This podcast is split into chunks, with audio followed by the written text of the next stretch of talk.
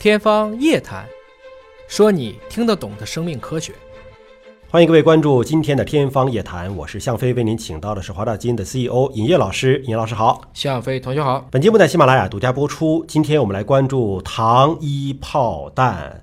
这篇叫什么？circulation，circulation，循环系统啊，circulation。这表示说含糖饮料与早逝的风险。那其实之前啊，在这个 Science 杂志上有一篇文章，叫做“你的蜜糖就是我的砒霜”，就对你来讲觉得很好吃，但可能对我来讲是毒药。现在呢，这个 Circulation 这篇杂志呢，又发表了第二发的糖衣炮弹啊，还是对这个含糖饮料的不利于健康的一个阐述。那么它是针对十一点八万人连续三十四年的随访研究。显示含糖饮料摄入越多，人们因为心血管疾病导致的过早死亡的风险就越大。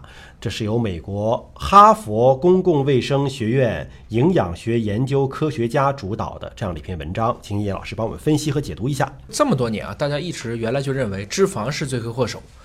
当然，突然这十年大家弄明白了，原来糖也不是啥好东西，进而就引发了阴谋论，是不是制糖的这些公司，包括可乐，嗯，他们把这些含糖的饮料通过各种各样的甚至科学研究误导了大家，所以这样的一些应该说启发大家重新去审慎含糖的东西应该怎么去摄入才是最佳的文章是越来越多了，是不是？最近这个糖厂没有续费啊，所以 反糖的这个学术研究越来越多了。所以呢，这个呢也是权威的心血管期刊了。它这个是分析的，我们叫两个正在进行的前瞻性的队列研究。嗯，那么这个就包括了1980年到2014年，它是在相关机构工作的有超过8万名女性和3万7千名男性的数据。注意，这个里面呢是英国国家医疗服务体系叫 NHS 的。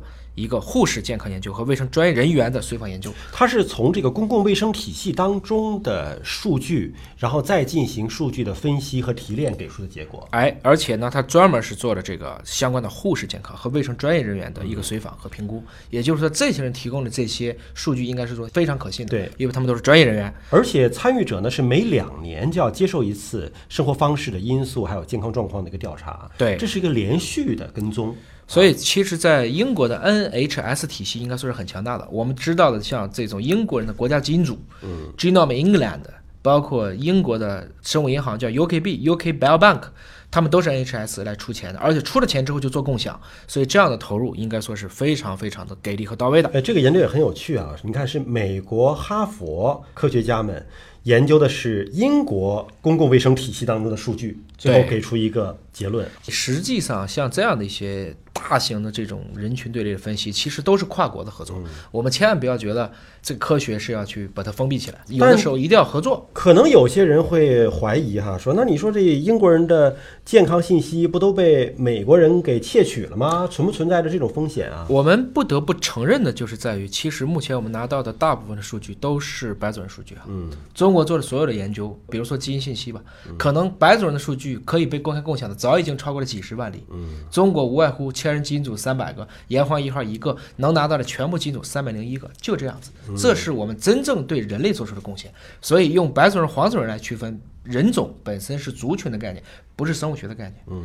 而对于我们来讲，正是因为我们自己以前落后，你自己做的贡献少，反而现在还想特别的去封闭和保守，其实不对的。应该是提倡在控制好伦理隐私、遵守国家相关法律条件下，应该更多的交流和共享，让数据能够彼此之间都活起来，嗯，这才是合理的。其实是为整个人类群体去做贡献，是这样子。因为这个领域的科学研究，说实话啊，还远远不够呢。我们不是说研究的很清楚了，而是说还有太多的未解之谜等待着科学家们去探索呢。对，那么这个文章呢，它其实应该说做的方法并不难，就是做大量的统计，其实就是看你每周、每天、每个月到底喝多少次含糖饮料，以及你自己的早逝风险。就是说早死的风险，对，但这不就是一个统计学的结果吗？这个不是有专门科学家反对公共卫生的核心目的就是它会促使发生一种现象，嗯，而不是让每一个个体都遵循这种现象，它要的是趋势，就只是告诉你有这样一个趋势。所以公共卫生和临床是截然不同的思路，公共卫生关心的是 population 是群体，对，临床是关注的是 individual 是你这个个体，所以你个人看到了这样的一个群体的信息和趋势之后，你选择什么样的生活方式？你还愿意怎么样生活，还是你个人的自由。所以呢，大家别把医学看得那么简单，好像都是学医的、学工位的、学临床的，这不是一种人。就像你是传媒大学的，嗯你们播音专业的，对，还有演员的，那去很细，差别还是很大。就应该是这样子啊。大家好像说他都是做投资的，其实做投资的也分 N 多种，也分类应该是这么理解。嗯，我们看一下这个给出的一些结论性的数字啊，每个月喝一到四次含糖饮料的人，我觉得这个太少了吧，一个月才喝一到四次。就是正常人可能都能到这个水平。对呀、那么你的早死的风险啊增加百分之一，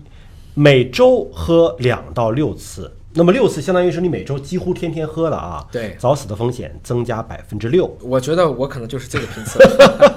如果每天喝一到两次，早死的风险增加百分之十四；如果每天喝两次以上，那么它就会高出百分之二十一。它都是跟完全不喝的人比。对嗯，每天喝两次含糖饮料，好像也不是一个很大的数字，对不对？早晨吃个甜豆浆，对吧？晚上饭后来个甜点，这两次太容易了呀。是这样子。所以就是整体来讲呢，我们上次不也说了嘛？这种垃圾食品吃的越多，死的越早嘛。对，大家都是在向这个方式去证明了。当然，它这个指的是含糖饮料啊对，它并没有是说我正常通过水果、通过这个碳水化合物摄取的糖分，那个没有算在内啊。因为任何的统计也不可能统计全因，对，你不能把这人像小鼠一样都关起来，每天吃什么都也完全监控，不可能的。